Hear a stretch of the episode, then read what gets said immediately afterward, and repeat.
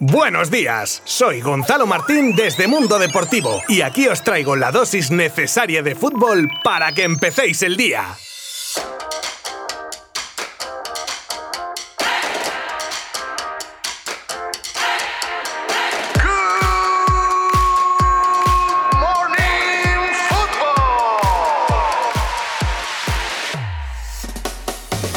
Bueno, pues el líder retoma de nuevo el camino de la victoria y no en una plaza fácil precisamente. Si el otro día comentábamos que el partido de Champions podría ser un punto de inflexión a la mala racha de los de Simeone en liga, pues ni mucho menos. Los colchoneros se han sabido reponer con una victoria muy sufrida, a pesar del 0-2 en el marcador, pero con tres puntos más a la buchaca, lo que lleva a Simeone a igualar el número de victorias del gran Luis Aragonés, que con 308 tenía el récord hasta el día de ayer. Y es que el famoso... Y ganar y ganar y volver a ganar y ganar y ganar y ganar. Del sabio de Hortaleza es lo que el Cholo está haciendo desde que llegó al banquillo del Atlético y sumado a su partido partido hace que el argentino en 100 partidos menos que Luis haya conseguido este gran récord y se haya convertido en el mister más laureado de la historia del club con 7 títulos. En cuanto al resto de los de arriba, cabe destacar la importantísima victoria de un buen Barcelona en Sevilla por otro 0 a 2 con goles de, como no podía ser de otra manera, Leo Messi y del Mosquito Dembélé, que da un subidón al equipo que tendrá que mantener para el partido de Copa del miércoles en el Camp Nou. Y el Real Madrid, tercero ahora mismo en la clasificación, juega hoy a partir de las 9 de la noche contra la Real Sociedad en uno de los partidos de la jornada. Una liga que está que arde, tanto por arriba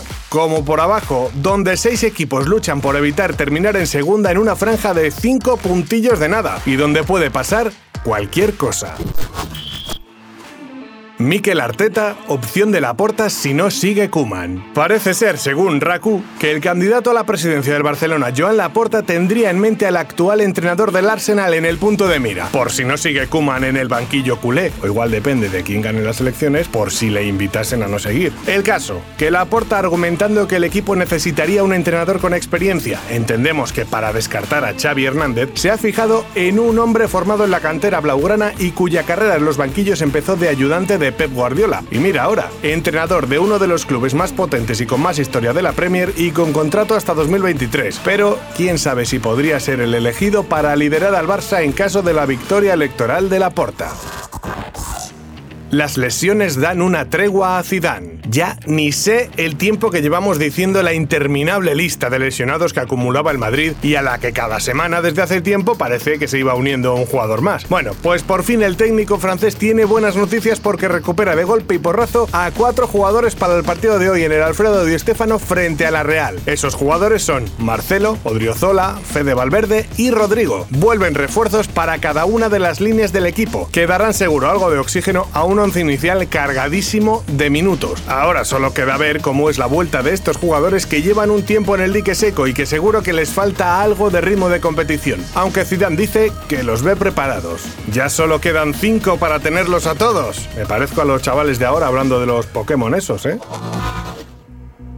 Jadon Sancho en la órbita del Real Madrid. Otro nombre más que se une a unos cuantos ya en la lista de futuribles de los merengues, que parece que quiere ilusionar a su hinchada con nombres que suenan para reforzar al equipo la próxima temporada. Bueno, pues el último en salir a la palestra, según el medio inglés Daily Express, sería Jadon Sancho, que habría tonteado con el Manchester United, al que el Real Madrid le habría comido la tostada en la carrera por el joven delantero del Dortmund, que siendo un club vendedor, se estará forrando en los últimos años con la cantidad de chavales que está repartiendo por toda Europa. Y en cuanto al precio, se calcula que le costaría al Madrid unos 85 millones de euros, con unas conversaciones entre los clubes ya muy avanzadas, según el Express, y una operación que el Dortmund vería con muy buenos ojos por la necesidad del club alemán de cuadrar cuentas con la venta de alguno de sus cracks.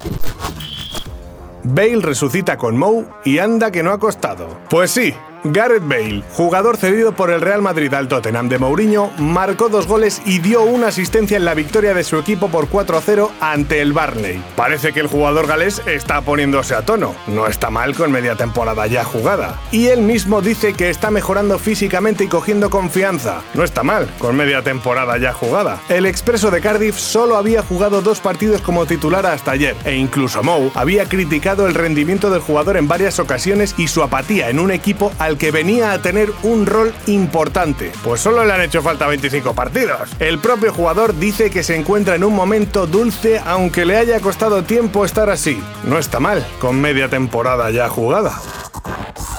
Mbappé homenajea a un adolescente de su ciudad asesinado a balazos. Lamentablemente, nuevo episodio de violencia juvenil extrema, y ojalá pudiéramos decir que es un hecho aislado, pero no. En esta ocasión se trata de la muerte de un adolescente de 15 años a manos de, según la policía, otros dos chicos y hermanos de 17 y 27 años, tras alcanzarle un arma de fuego en el pecho. Un trágico suceso del que la estrella del PSG se ha hecho eco en sus redes sociales después del partido ante el Dijon, donde marcó dos goles y que escribió, mis condolencias más sinceras a los allegados de Aymen. No hay despedida para nosotros. Poco importa dónde estés, estarás siempre en el corazón de los habitantes de Bondi. Hasta mañana.